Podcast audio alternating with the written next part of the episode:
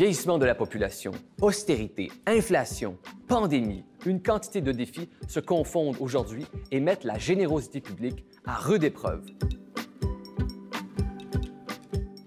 Quelle est l'histoire des politiques sociales au Québec et ailleurs? Qui doit payer pour les services aux citoyens?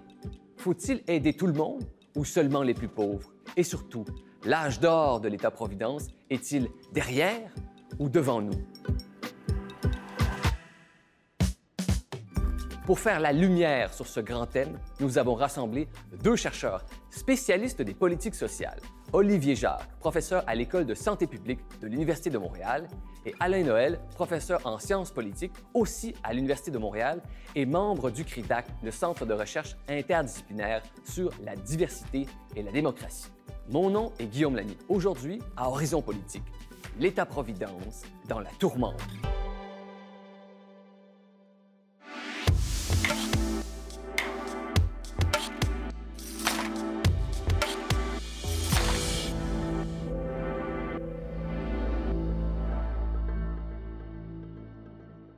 Alain Noël, bienvenue à Horizon Politique. Bonjour. Alain Noël, vous êtes professeur en sciences politiques à l'Université de Montréal et vous avez enseigné les politiques sociales pendant une trentaine d'années au moins. Et l'État-providence, c'est une innovation lexicale qu'on entend depuis euh, environ un siècle et qui a réuni deux termes qu'on connaît bien, l'État et la providence. La providence provient du lexique biblique et on dit d'un Dieu providentiel qui a le souci de ses fidèles. À quand remonte l'apparition dans, l'histoire de cet État providentiel qui s'est donné comme mission de prendre soin de ses citoyens? La première occurrence du terme État-providence que l'on connaît, c'est un député euh, français, Émile Olivier, en 1864, un républicain, qui a parlé d'État-providence plutôt de façon péjorative pour dénoncer le fait que l'État pourrait s'occuper de tout, puis prendre soin de tout le monde et tout ça, plutôt que de laisser ça à la communauté, à la société. Mais le, terme État-providence contemporain tel qu'on le connaît, il est un peu plus récent, il date vraiment de la Deuxième Guerre mondiale. Euh, les origines, si on prend les origines à grands traits, c'est d'abord euh, l'Allemagne de la fin du 19e siècle. Otto von Bismarck est chancelier il introduit des programmes d'assurance sociale. On parle en allemand de Sozialstaat, l'État social, pour décrire ce nouveau rôle que se donne l'État. Fast forward, on avance par en avant. Le deuxième grand moment, c'est la Deuxième Guerre mondiale et ça se passe principalement au Royaume-Uni. C'est William Beveridge, qui est un fonctionnaire euh, britannique, qui, dans deux rapports, propose de s'attaquer aux grands maux de la société, la pauvreté, le chômage, euh, l'insalubrité, en développant ce qui va s'appeler au Royaume-Uni un welfare state. Et c'est le welfare state qui va se traduire en français de façon un peu inadéquate par État-providence, mais le terme est resté finalement. Dans le cas québécois, le Québec est un État-providence. Et quelles sont les grandes dates des grands programmes de politique sociale et d'État-providence au Québec? Pour comprendre l'évolution de l'État-providence au Québec, il faut d'abord se rappeler, on l'oublie parfois, que le Québec fait partie du Canada et les deux premières grandes étapes sont des étapes canadiennes. On peut parler de, des fondements, cette première étape. Deuxième étape, l'expansion. Troisième étape, je vais prendre un peu d'avance, la Révolution tranquille. Et quatrième étape, le modèle québécois tel qu'on le connaît aujourd'hui. Donc, première étape, ça se passe au Canada. En 1940, donc, on a commencé la Deuxième Guerre mondiale. Un amendement constitutionnel, on n'en a pas eu souvent des amendements constitutionnels au Canada, permet au gouvernement fédéral de créer un programme d'assurance chômage ce qui est fait en 1940. Ça, c'est la première grande étape. Il y a eu des petits programmes avant, mais pas d'autant d'importance. Le chômage était une responsabilité provinciale avant cette date? Oui, c'est ce que le bureau judiciaire du Conseil privé, qui tenait lieu de Cour suprême à l'époque, avait euh, statué dans les années 30. Et donc, euh, les provinces, le Québec notamment, a accepté un amendement constitutionnel pour céder au, au fédéral l'assurance chômage. C'est le contexte de la guerre, ça permettait de, des compromis un peu. Donc, assurance chômage. En 1942, on est toujours en guerre.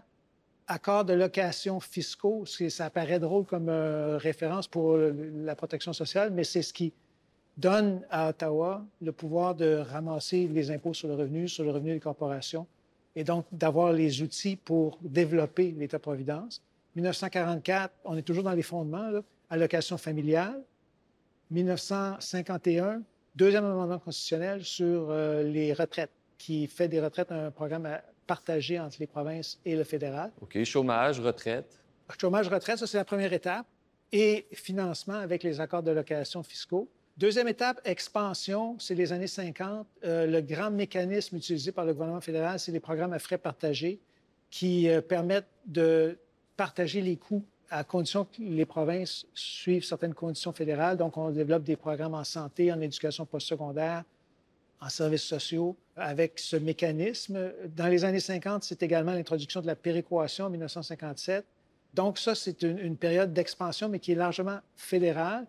Au Québec, on est un peu dans la résistance à ce moment-là. C'est la période du plessiste, résistance Exactement. au pouvoir C'est Maurice centralisé. Duplessis qui, qui est pas intéressé par le développement des politiques sociales, qui crée la commission Tremblay pour répondre à la commission Royal-Sirois qui avait défini la position fédérale un peu avant.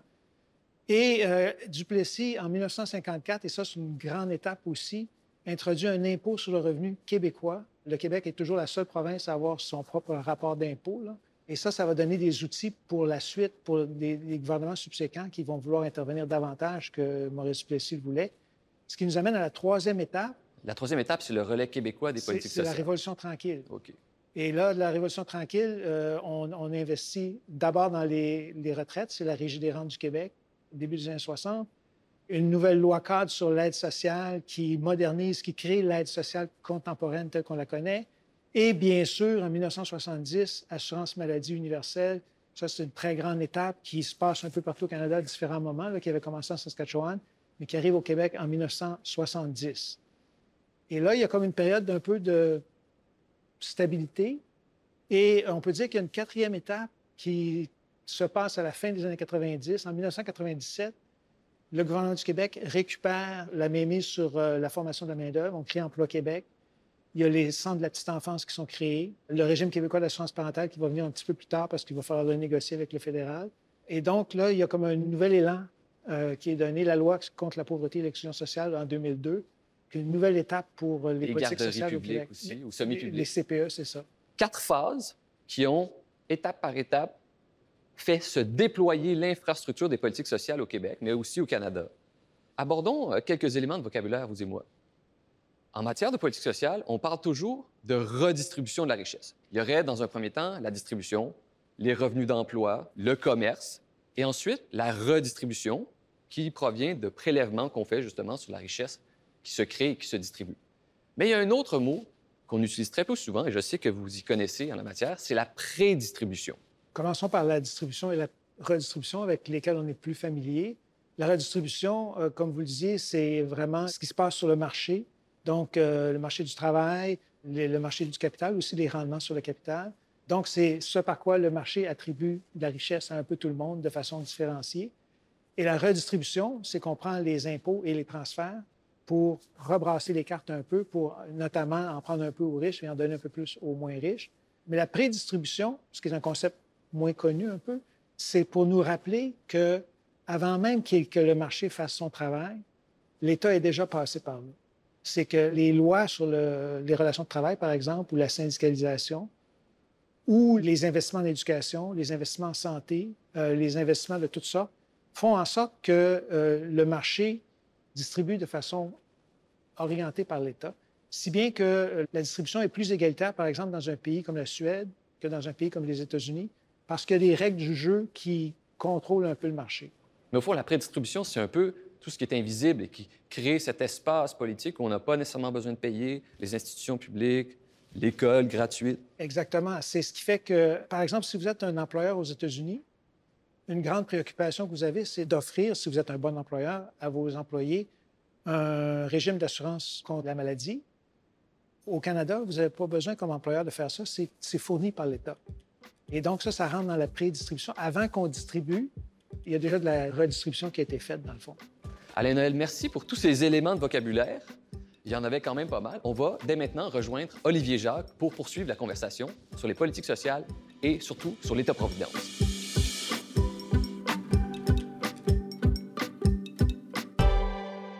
Olivier Jacques, vous êtes professeur à l'École de santé publique de l'Université de Montréal. Vous connaissez bien Alain Noël, vous avez travaillé avec lui par le passé. Bienvenue à Horizon Politique. Merci. Si on commençait en parlant de l'ère du temps, il y a une idée qui est véhiculée depuis quand même pas mal d'années à propos de l'État-providence. On dit, et vous avez entendu ça très souvent, que l'État-providence serait à son plus maigre aujourd'hui depuis une quarantaine d'années. Est-ce que vous êtes d'accord avec ça? Euh, pas nécessairement. Euh, je pense que ça suppose qu'il y avait un âge d'or de l'État-providence dans les années 60-70. Et c'est pas vrai. À cette époque-là, l'État-providence était très généreux, mais seulement pour certaines personnes. On avait un État-providence qui allait appuyer des travailleurs, souvent des travailleurs industriels, qui n'allaient pas nécessairement euh, s'occuper de d'autres personnes qui ne sont pas exactement ces travailleurs-là. Par exemple, euh, c'était un État-providence qui allait beaucoup euh, protéger les hommes, mais il y avait peu de programmes qui allaient toucher plus spécifiquement les femmes. Donc, on allait protéger seulement certains risques, par exemple la vieillesse, la maladie ou la perte d'emploi, mais on n'allait pas protéger les familles, par exemple. Donc, euh, cette idée que l'État-providence est au plus maigre suppose qu'il y avait un État-providence avant qui était à son apogée, ce qui n'est pas nécessairement le cas. Et on a vu dans les dernières 25-30 ans des innovations assez importantes en politique sociale. Par exemple, l'apparition de services de garde qui sont quand même une forme de révolution en soi et qui permettent de favoriser la participation notamment des femmes au marché du travail. Il y a un indicateur qu'on retient en général pour mesurer l'ampleur de l'État-providence, c'est le pourcentage des dépenses sociales en proportion du produit intérieur brut. Et ce pourcentage-là, dans tous les pays de l'OCDE, les pays riches, est plus haut qu'il n'a jamais été. Euh, et donc, euh, on dépense plus en proportion de notre richesse pour la protection sociale qu'on ne l'a jamais fait. Et ça, c'est vrai dans tous les pays. Euh, les, niveaux sont différents selon les pays, mais la tendance est plutôt à la hausse. Et ça s'explique, comme le dit Olivier, parce qu'on fait plus d'affaires. On, s'occupe, par exemple, des services de garde, ce qu'on ne faisait pas il y a 20 ans. Et on continue de s'occuper des, des, missions que l'on avait mises en place à l'époque, la santé, les retraites, le chômage, l'aide sociale, si bien que ça coûte plus cher. Mais juste rapidement, ça vient d'où cette idée? Pourquoi est-ce que autant de gens croient à ça? C'est parce qu'ils n'ont peut-être pas la vision avec la perspective nécessaire pour juger de la situation correctement? Il y a eu des coupes quand même. Euh, il y a eu des coupes notamment dans l'assurance-emploi dans les années 90. Il y a eu des coupes à l'aide sociale aussi à certains moments. Euh, et je pense que ce qu'on a l'impression, c'est qu'il y a beaucoup de programmes qui coûtent plus cher, mais on n'a pas nécessairement l'impression d'en recevoir plus. La santé coûte plus cher, mais est-ce qu'on est reçoit plus de services de santé? Pas nécessairement. Donc, on a une augmentation des dépenses, mais on n'a pas nécessairement une augmentation de la qualité des services. Tous les deux, vous travaillez en politique sociale depuis plusieurs années et vous avez l'habitude de faire des comparaisons. Faites-nous un palmarès des politiques sociales.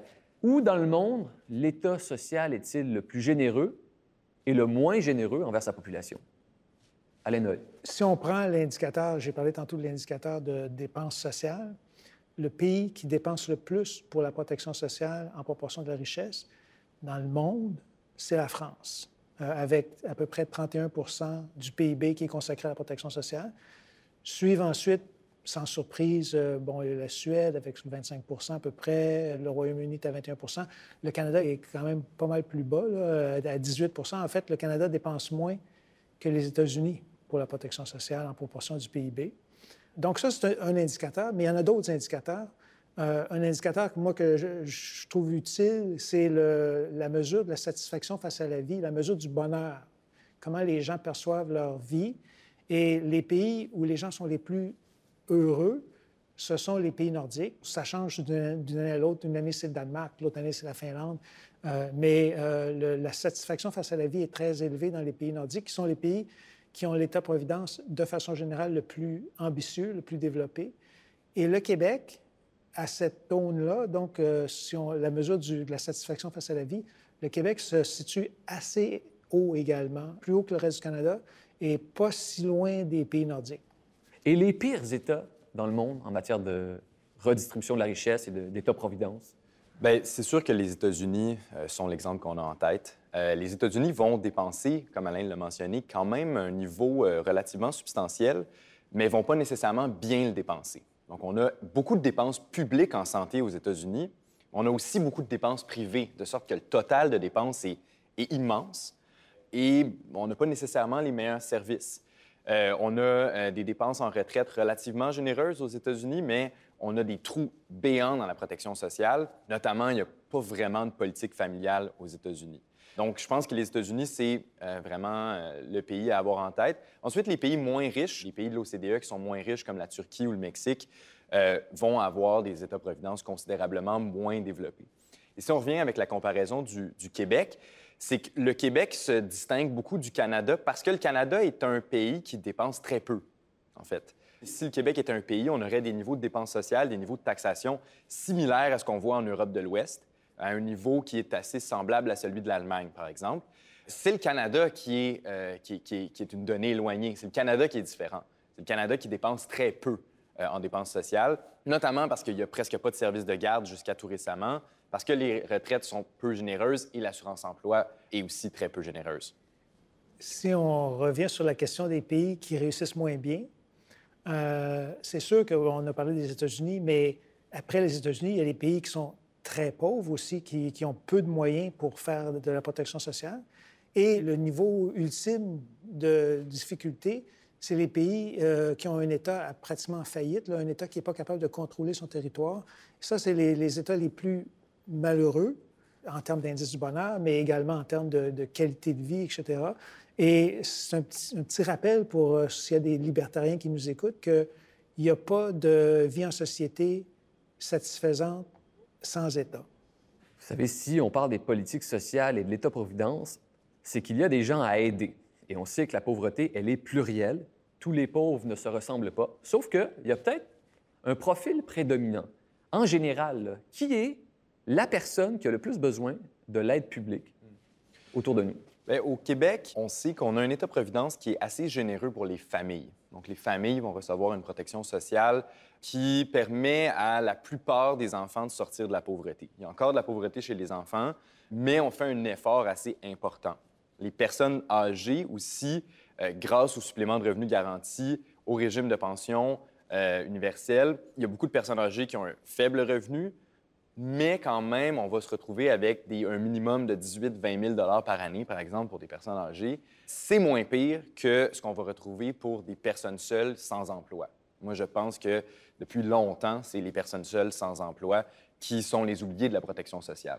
Je suis tout à fait d'accord avec ça, mais c'est bon de rappeler aussi que, parce qu'on parlait d'un profil type, je pense que c'est Tolstoï qui disait quelque chose comme euh, Les familles heureuses se ressemblent toutes, les familles malheureuses sont toutes différentes. Et il y a plusieurs manières d'être malheureux.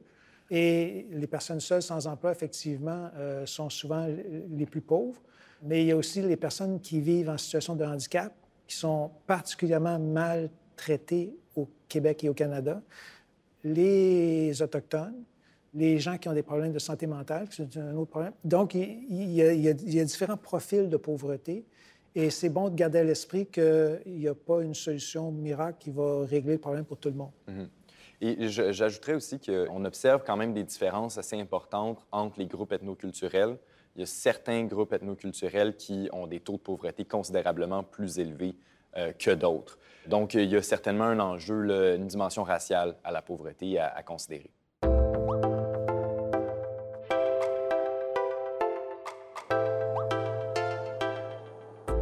Olivier Jacques, Alain Noël, vous savez bien que la santé est une des responsabilités prédominantes des États-providence, surtout au Canada et au Québec. Et en matière de santé, très souvent, il y a une même idée qui revient. La santé d'une personne est essentiellement une responsabilité individuelle. Qu'est-ce que vous avez à répondre à cette idée? C'est sûr qu'en partie, c'est une responsabilité individuelle. Il faut, prendre soin de sa santé. Euh, mais je vais répondre en trois mots. Premier mot, c'est COVID. Euh, quand on fait face à une pandémie, euh, on ne peut pas régler ça tout seul. On peut avoir très confiance dans son système immunitaire, mais à un moment donné, ça ne marche pas. Deux, euh, à Québec actuellement, on discute de l'importance de la concentration de nickel dans l'air, qui est néfaste pour la santé. Ça, c'est un enjeu là, qui dépasse, encore une fois, l'intervention d'un individu. Si tu vis dans un quartier où il y a du nickel dans l'air, euh, tu peux rien faire d'autre que de demander une intervention publique pour régler le problème. Et mon troisième mot, c'est euh, mauvais risque. Si on n'a pas de, de, de, système collectif pour se protéger contre la santé, on se fie sur notre comportement, mais également sur des assurances privées. Et les assurances privées laissent tomber les mauvais risques. Les assurances privées ne vont pas vous couvrir si vous avez un cancer en phase terminale et que vous n'étiez pas déjà assuré avec eux. Euh, donc, euh, les assurances privées ne réussissent pas à couvrir tous les risques auxquels on fait face en termes de santé. Ah, c'est plutôt très faux comme idée. C'est une très mauvaise idée à partager en société, au fond. Et, aussi, c'est que, comme Alain le mentionne, on peut concevoir l'État-providence comme une assurance face au risque. Et peu importe les comportements qu'on a, tout le monde risque d'être malade. En fait, tout le monde va être malade dans sa vie. Et par conséquent, en fait, tout le monde veut une assurance publique. Pas tout le monde, mais une grande majorité de la population veut une assurance santé publique. Donc, en fait, on a une collectivisation du risque d'être malade parce que c'est ce que les gens veulent. En démocratie, c'est ce qu'on observe. Les gens savent qu'ils risquent d'être malades. Tout le monde sait qu'ils vont devenir vieux et risquent encore plus d'être malades, donc veulent avoir une protection publique contre le risque de maladie. Continuons sur ce sujet de la santé d'une population. En termes de facteurs sociaux, quels sont les facteurs ou les déterminants de la santé d'une population? Olivier Jacques. Bon, il y a les comportements individuels, évidemment, euh, mais les comportements individuels sont fortement expliqués par le statut socio-économique qui lui-même va être causé par les politiques publiques. Donc, on parle de l'individu, mais finalement, l'État va être euh, un des responsables de la santé des individus. Et on sait que si on est en mesure de réduire considérablement la pauvreté dans une population, on va avoir une population en meilleure santé. Donc, on peut investir en protection sociale pour améliorer la santé de la population. Et on peut l'imaginer très facilement. Quelqu'un qui n'a pas accès à un, logement de qualité, qui euh, n'a pas suffisamment de ressources pour se nourrir convenablement, va être en moins bonne santé, peu importe son comportement. Il faut voir que l'espérance de vie, par exemple, qui est une mesure de la santé assez élémentaire, la chance que tu as de vivre plus, ou moins vieux, l'espérance de vie dans nos sociétés a augmenté beaucoup euh, depuis, mettons, 50 ans.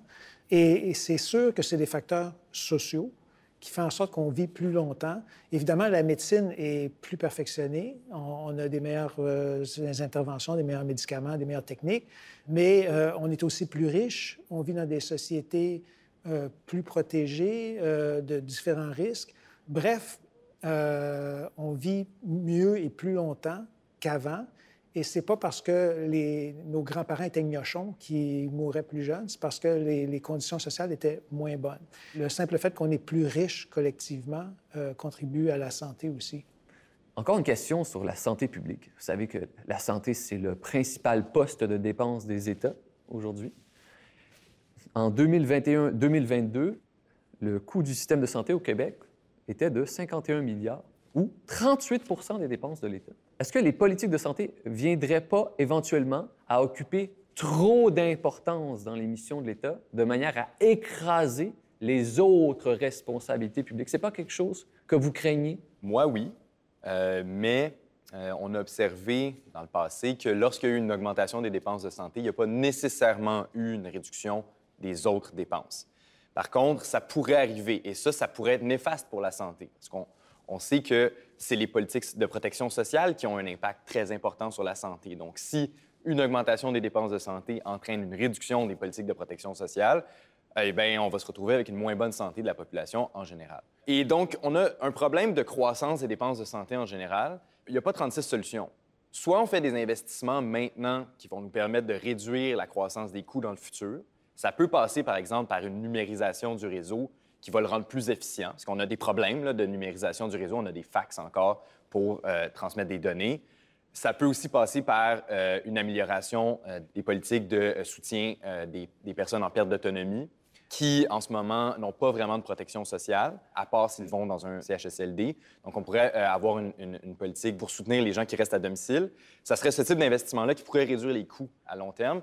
Sinon, bien, on peut couper en santé, c'est-à-dire euh, couvrir moins euh, de maladies, ce qui n'est pas ce que les gens veulent. Moi, je pense qu'après la COVID, on ne va pas dans cette direction-là. En fait, on va être dans une direction où on va investir davantage. Donc, euh, la seule solution qui reste, à part les investissements, c'est une augmentation des impôts et des taxes. Et je pense qu'on est dans une situation où on ne pourra certainement pas se permettre de baisser les impôts, mais on va devoir payer plus collectivement, je crois, pour faire face aux hausses des coûts du système de santé à l'avenir pour faire face à la hausse des coûts, parce que c'est très réel, puis c'est pas, pas juste au Québec, au Canada, c'est partout. Dans un système comme le nôtre qui est universel, tout le monde a accès euh, aux soins de santé et a droit à un traitement. On ne peut pas contrôler tellement la demande. Euh, donc, ce que les gouvernements ont fait, c'est d'essayer de contrôler l'offre euh, de différentes façons en rationnant. Donc, on crée des files d'attente, ce qui a évidemment des désavantages importants, ou en compressant les salaires du personnel, etc. Ça aussi, on a frappé un mur parce qu'on a réalisé qu'à un moment donné, on manque de personnel. Donc, il n'y a pas de solution facile. Il faut, je pense, aussi se réconcilier avec le fait que dans une société riche, une grande partie de nos ressources est volontairement consacrée à la santé.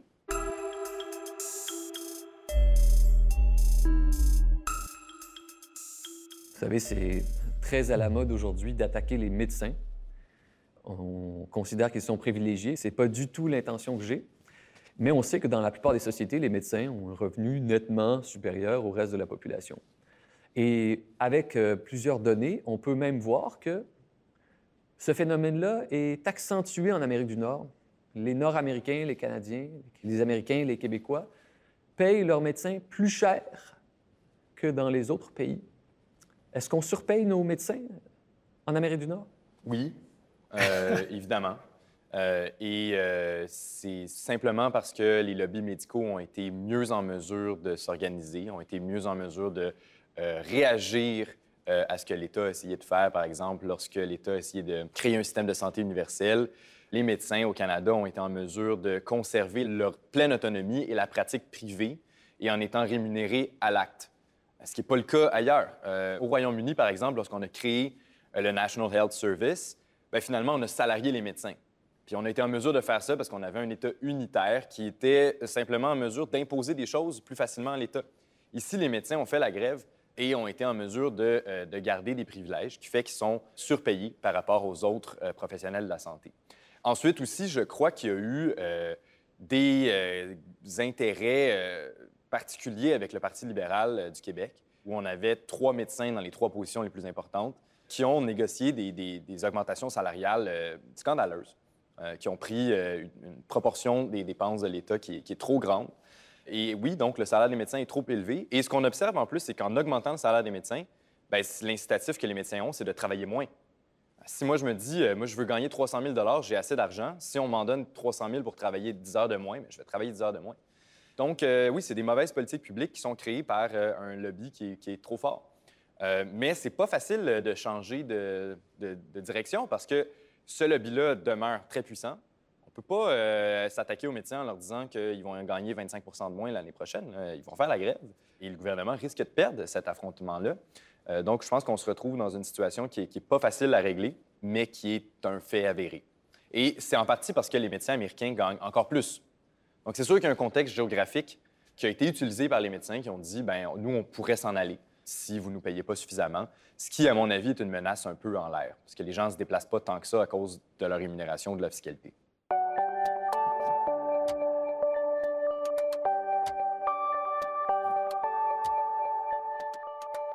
C'est une rhétorique qu'on entendait très souvent durant les années 90 et qu'on entend moins aujourd'hui. Peut-être qu'elle est encore d'actualité. C'est la critique du déséquilibre fiscal entre les revenus de l'État fédéral et les responsabilités sociales des provinces. On se rappelle les luttes épiques des années 90 où les ministres de l'économie et des finances québécois attaquaient leurs homologues au niveau fédéral. Et je vous pose cette question. Le déséquilibre fiscal, est-ce que ça existe vraiment ou c'est vraiment une rhétorique partisane? Ça existe vraiment. Euh, c'est un problème, euh, un problème de la Fédération canadienne qui est pas nouveau, euh, dont parlait déjà la commission Tremblay dans les années 50. Euh, la commission sur le déséquilibre fiscal euh, au début des années 2000 a fait le bilan. Et aujourd'hui, on a à chaque année un rapport annuel qui est produit par le directeur parlementaire du budget à Ottawa, donc un fonctionnaire de la Chambre des communes, qui fait le constat que dans les finances de la Fédération, les finances fédérales sont sur une voie de soutenable. Le gouvernement fédéral peut à long terme payer sa dette, euh, rencontrer ses obligations. Mais la plupart des provinces sont en situation non soutenable, en grande partie, euh, et on y revient, à cause des dépenses de santé dont elles sont responsables, dépenses de santé qui, à l'origine, étaient financées à frais partagés. Donc, le gouvernement fédéral payait une partie des coûts. Jamais 50 comme ça a été dit, mais en payait quand même une part importante. Et cette part-là, elle a fondu avec les années pour euh, devenir de plus en plus minime. Elle demeure importante, mais elle, a beaucoup diminué. Et le gouvernement fédéral continue de réclamer une certaine responsabilité pour le système de santé avec la loi canadienne sur la santé, mais sans faire sa part dans le financement. Donc, il y a un problème de déséquilibre fiscal réel dans la Fédération canadienne qui n'a jamais été réglé. Olivier Jacques, quelque chose à ajouter sur le déséquilibre fiscal? Oui, deux éléments. D'abord, sur la question euh, des coûts de la santé. Donc, ce qu'on observe, c'est que les coûts de la santé dans les provinces canadiennes augmentent plus rapidement que la croissance des transferts fédéraux pour financer cette santé-là. Donc, les provinces se ramassent à avoir des coûts plus importants et moins de revenus pour, pour y faire face. Donc, ça, ça fait partie du déséquilibre fiscal. Et le fédéral n'a pas d'incitatif à augmenter les transferts parce que s'il augmente les transferts au niveau que les provinces réclament, Bien, ils vont devoir soit couper dans d'autres programmes fédéraux, soit augmenter les impôts fédéraux. Et ceux qui vont recevoir les bénéfices de ça, c'est les premiers ministres provinciaux, qui ne sont pas alliés avec le gouvernement fédéral. Donc, moi, je pense qu'il y a une dynamique politique qui euh, renforce ce déséquilibre fiscal-là, probablement ad vitam aeternam. L'enjeu qu'on a aussi, c'est que le fédéral est beaucoup mieux en mesure de taxer certains facteurs. Par exemple, c'est plus facile pour le gouvernement fédéral de taxer les grandes corporations, les gains en capitaux, de sorte que le fédéral a un meilleur espace fiscal, une meilleure capacité fiscale qu'il n'utilise pas nécessairement, alors que les provinces, elles, ont plus de difficultés. il y a certaines études qui ont démontré que la hausse des impôts des plus riches dans les provinces canadiennes génère très, très peu de revenus. Alors que euh, quand le gouvernement fédéral le fait, il est en mesure de générer davantage de revenus parce qu'il va moins être affecté par une forme de compétition fiscale entre les provinces. Merci pour cet ajout. Olivier Jacques, Alain Noël, en parlant de politique publique, on entend très souvent la même revendication, c'est celle de la gratuité des services publics. Et en effet, c'est une idée très noble. Mais je vous pose la question, la gratuité, où on doit la commencer et où l'arrêter? qu'est-ce qui doit être gratuit et qu'est-ce qui ne doit pas l'être? De façon étonnante, on n'a pas réfléchi tant que ça à cette question-là. Euh, je parle, on, les, chercheurs qui travaillent sur les politiques sociales.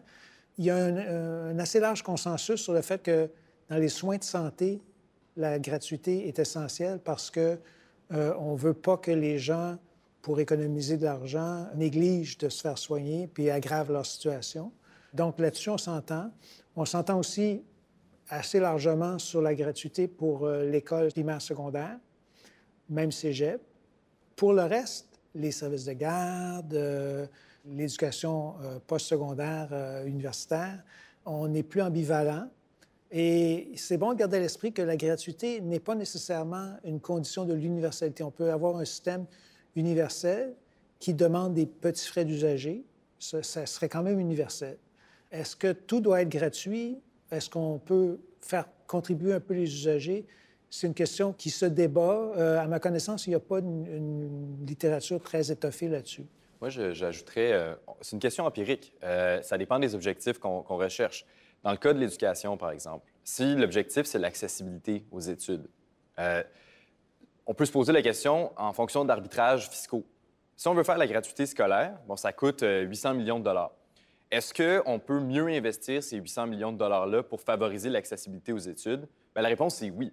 C'est évident que si on investit 800 millions de dollars dans le réseau primaire secondaire, euh, dans la DPJ, on va avoir une amélioration plus grande de l'accessibilité aux études que si on fait la gratuité scolaire universitaire, qui va profiter à des gens qui sont déjà à l'université. J'ajouterais que euh, la gratuité ne vient jamais seule, c'est-à-dire qu'il y a comme des, éléments qui, qui, s'ajoutent à ça. Il y a des pays qui ont fait le choix de la gratuité pour euh, l'éducation universitaire, les pays scandinaves, euh, l'Allemagne récemment aussi. La, question se pose ensuite il n'y a pas juste les frais de, des droits de scolarité, il y a aussi des bourses pour payer son loyer, sa nourriture, etc. Et les pays qui ont été plus loin dans cette direction-là, éducation universitaire gratuite, euh, bourses généreuses, sont également des pays qui contingentent davantage. C'est-à-dire qu'on va te payer pour étudier, ça ne te coûte rien, mais tu as besoin d'avoir des bonnes notes parce qu'on ne fera pas ça pour euh, juste te laisser flotter un peu pour voir si tu es dans la bonne branche, si tu veux prendre le bon programme, etc. Donc, on va être un peu plus restrictif sur l'accès.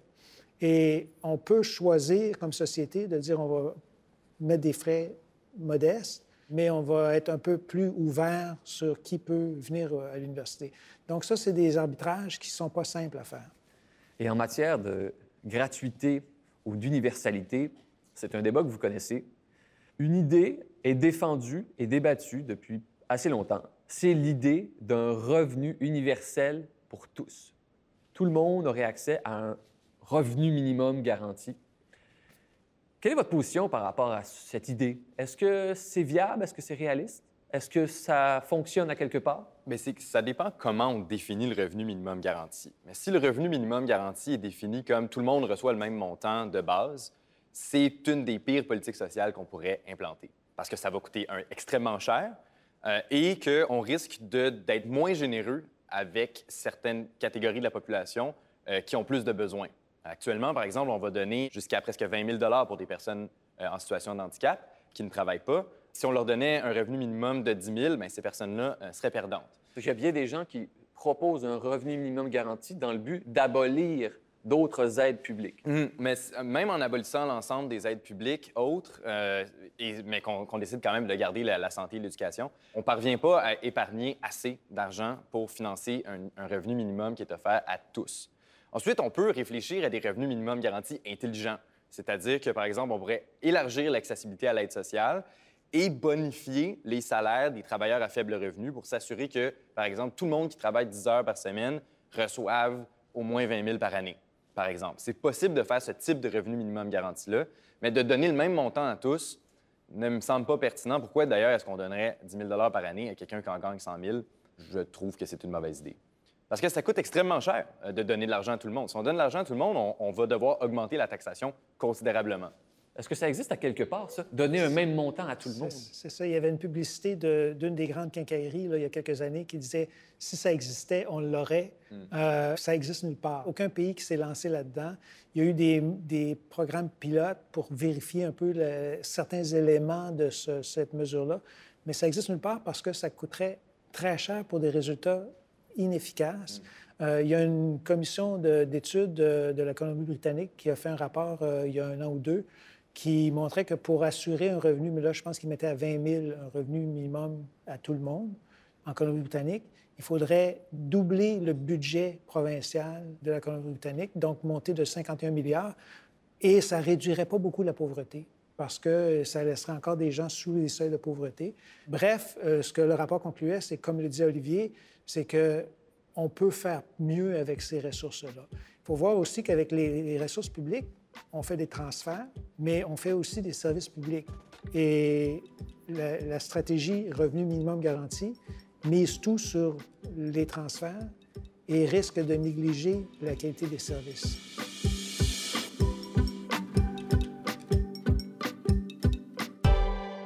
Alain Noël, Olivier Jacques, on approche la fin de cet épisode intitulé L'État-providence dans la tourmente. Il est venu pour nous le temps de parler du même sujet, mais à partir de documents. Pour parler des politiques sociales au Canada, il faut, de manière incontournable, traiter de deux choses au moins. La péréquation, une politique constitutionnalisée, et la loi canadienne sur la santé. Commençons avec la péréquation. Comment fonctionne la péréquation et sur quoi elle repose? Le principe général de la péréquation, c'est euh, que chaque province, et ça c'est constitutionnalisé, chaque province devrait être en mesure de pouvoir offrir, pas, obligé de le faire, mais devrait pouvoir offrir à ses citoyens à peu près les mêmes services avec à peu près le même effort fiscal. Donc, ça, met sur un même pied d'égalité à peu près toutes les provinces. Euh, il faut bien voir que la péréquation, c'est pas de l'argent qui part des provinces riches puis qui va vers les provinces moins riches. C'est de l'argent qui part d'Ottawa et qui va vers les provinces avec une capacité fiscale moindre. Ça veut dire que l'Alberta ne paye rien pour la péréquation. C'est les citoyens canadiens dans leur ensemble qui, à travers leurs impôts fédéraux, paient pour la péréquation. Et il y a des provinces qui ne reçoivent rien, comme l'Alberta, parce qu'ils ont une capacité fiscale importante. Et il y a des provinces qui reçoivent davantage, comme les provinces atlantiques, qui maintenant Terre-Neuve n'en reçoit plus, le Manitoba, le Québec. Euh, et c'est des, des, transferts qui sont inconditionnel, c'est-à-dire que le, gouvernement qui en reçoit fait ce qu'il veut avec. Maintenant, la loi canadienne sur la santé. Olivier Jacques, vous êtes professeur à l'École de santé publique de l'Université de Montréal. Alors, je vous pose la question. Comment fonctionne cette loi canadienne sur la santé? Alors, la santé, c'est une responsabilité provinciale, d'abord et avant tout, mais financée en partie par le gouvernement fédéral et fortement attachée à l'identité canadienne. Quand on demande aux Canadiens qu'est-ce qui vous rend fier d'être Canadien, bien, il y a la santé puis le hockey, des fois Tim Horton, pas trop loin, mais la santé est très, très importante dans l'imaginaire collectif. Donc, le fédéral essaie de se donner un rôle un peu plus visible que simplement de donner de l'argent aux provinces et a créé cette loi canadienne sur la santé qui énonce cinq grands principes que les provinces sont tenues de respecter. Ces principes-là sont relativement consensuels, par contre, il faut s'en rendre compte. Il y a le principe de la transférabilité, c'est-à-dire que les Canadiens ont le droit d'aller se faire soigner dans une autre province. Il y a le principe d'universalité, c'est-à-dire que tout citoyen canadien a accès au système de santé. Il y a le principe d'accessibilité, qui veut dire que finalement, on n'a pas le droit de euh, demander des frais pour accéder au système de santé. Et cette loi-là a été un peu créée en partie pour empêcher les provinces de mettre des frais sur le système de santé parce que certaines provinces le faisaient dans les années 70. Il y a aussi le principe d'exhaustivité qui veut dire que l'ensemble des maladies euh, sont couvertes. Et le dernier principe, c'est le principe d'administration publique, euh, c'est-à-dire que euh, c'est un système qui doit être public finalement. Donc, c'est des principes qui sont édictés par le gouvernement fédéral que les provinces doivent respecter et ça crée, bon, peut-être une forme d'hypocrisie, en fait, parce que le fédéral dit aux provinces quoi faire, mais leur donne pas nécessairement assez d'argent pour pouvoir euh, réaliser leur mission en santé sans que ça prenne trop de place dans leur budget public. En principe, il y a des sanctions Mhm. qui pourraient être appliquées par le gouvernement fédéral à une province qui ne respecte pas l'un de ces cinq principes-là. Des pénalités qui diraient, bon, on, on va réduire votre transfert pour la santé vu que vous ne respectez pas les conditions. Dans la pratique, ces pénalités-là ne sont jamais appliquées ou très rarement. Il y a quelques cas, là, mais essentiellement, ça arrive jamais. Euh, et donc, euh, la loi est largement symbolique. Elle fonctionne parce que les provinces respectent ces principes-là et les Canadiens veulent que les gouvernements provinciaux respectent ces principes-là. Au Québec, quand on demande euh, des fonctionnaires des, des relations intergouvernementales à Québec, on dit le Québec respecte la loi canadienne sur la santé. Ce qu'on répond, c'est le Québec respecte sa propre loi sur la santé qui s'adonne à avoir les mêmes principes que la loi canadienne sur la santé. Donc, le Québec se considère souverain en la matière, pas soumis à la loi canadienne sur la santé, mais la respecte parce qu'on on adopte les mêmes principes. Donc, dans le fond, c'est des principes largement consensuels, mais qui euh, laissent place à de l'interprétation. Tantôt, euh, Olivier parlait de l'exhaustivité. Euh, ça veut dire que toutes les maladies sont couvertes, mais pas toutes les pratiques médicales sont couvertes, et notamment le coût des médicaments. C'est pas couvert par la loi canadienne sur la santé. C'est les Canadiens qui paient les, les médicaments par leur assurance ou de leurs propres euh, dépenses. Vous nous avez parlé de la péréquation, de la loi canadienne sur la santé, mais aussi les transferts fédéraux en santé qui, eux, sont conditionnels. Et je pose cette question-là. On dirait qu'en matière de santé, c'est peut-être le domaine de politique publique où le pouvoir fédéral a indirectement le plus de pouvoir d'ingérence dans les programmes des provinces. Est-ce que vous êtes d'accord? Non, euh, je ne serais pas nécessairement d'accord là-dessus parce que euh, le fédéral a quand même de la difficulté à imposer des conditions sur les transferts fédéraux. Les transferts fédéraux en santé sont, inconditionnels. Ce que le, le gouvernement libéral voudrait faire, c'est d'augmenter les transferts sur certains domaines seulement. Mais euh, ça, ça peut se faire dans le principe, mais en pratique, c'est plus compliqué que ça. Si, par exemple, le gouvernement fédéral dit aux provinces euh, Je vous donne un milliard de dollars supplémentaires, mais vous devez investir en santé mentale, ben là, les provinces peuvent investir en santé mentale un peu, euh, prendre un peu de l'argent, la mettre ailleurs, euh, investir en santé mentale, mais couper dans ce qu'il y avait déjà. C'est difficile pour le fédéral de vraiment imposer des conditions très claires. Je pense qu'ils vont le faire rhétor- rhétoriquement. Mais en pratique, je pense que l'imposition de conditions pour les transferts en santé est plus difficile. Quand le fédéral crée un nouveau programme dans des provinces grâce à des transferts, par exemple, comme c'est le cas avec les services de garde dans les autres provinces canadiennes, là, je pense que les conditions vont être plus claires. Euh, on va, euh, s'entendre avec les provinces pour créer un certain programme et en contrepartie, le fédéral va financer la moitié. Euh, là, les, conditions sont, vraiment plus claires. Dans le cas de la santé, je pense que ça demeure des transferts largement inconditionnels. Une image pour comprendre pourquoi c'est difficile d'imposer des conditions, c'est que le budget de la santé des provinces, c'est un très gros budget, l'argent dans un budget, c'est en anglais, on dit c'est fungible, ça veut dire que ça se promène. Et euh, c'est comme si le gouvernement fédéral disait Je vais mettre du chlore dans le coin gauche à droite de ta piscine, euh, mais je veux que le chlore reste là. Mais le chlore, une fois qu'il est dans la piscine, il se répand un peu partout. Euh, et dans le fond, si tu dis les prochaines dépenses vont aller pour la santé mentale, le gouvernement des provinces met déjà plein d'argent là-dessus. Donc, ils vont dire OK, on prend cet argent-là, on le met dans la santé mentale, on prend l'argent qu'on met dans la santé mentale, on le met ailleurs. Et donc, c'est difficile d'imposer des conditions. Par ailleurs, le gouvernement fédéral est un peu malvenu de dire aux provinces comment gérer les soins de santé parce que ce n'est pas son domaine de compétence, il n'y a pas l'expertise, il n'y a pas les, ressources. Et le gouvernement fédéral a de la difficulté à gérer son système de paix. Donc, euh, on peut comprendre que commencer à dicter comment les CHSLD sont, gérés, c'est une proposition assez hasardeuse. Mais moi, je pense que la fonction publique fédérale pense qu'ils sont mieux en mesure de faire beaucoup de choses que les provinces. Donc, on a l'impression souvent qu'eux, ils savent c'est quoi les vraies priorités des provinces et donc veulent vraiment que les provinces investissent dans certains domaines jugés prioritaires, qui sont effectivement souvent prioritaires, mais euh, n'ont pas vraiment la capacité de l'imposer aux provinces. Mais il y a également une, dans la vie politique au Canada, les, partis politiques en campagne électorale font souvent campagne, dans les campagnes fédérales, sur des politiques provinciales, parce que c'est ce qui préoccupe les gens. Et donc, euh, on dit, on va régler ce problème-là, on va régler ce problème-là, mais ce n'est pas un problème qui relève du gouvernement fédéral. Olivier Jacques, Alain Noël, merci pour ces transferts de connaissances. Vous avez été très généreux envers euh, tous ceux qui écoutent.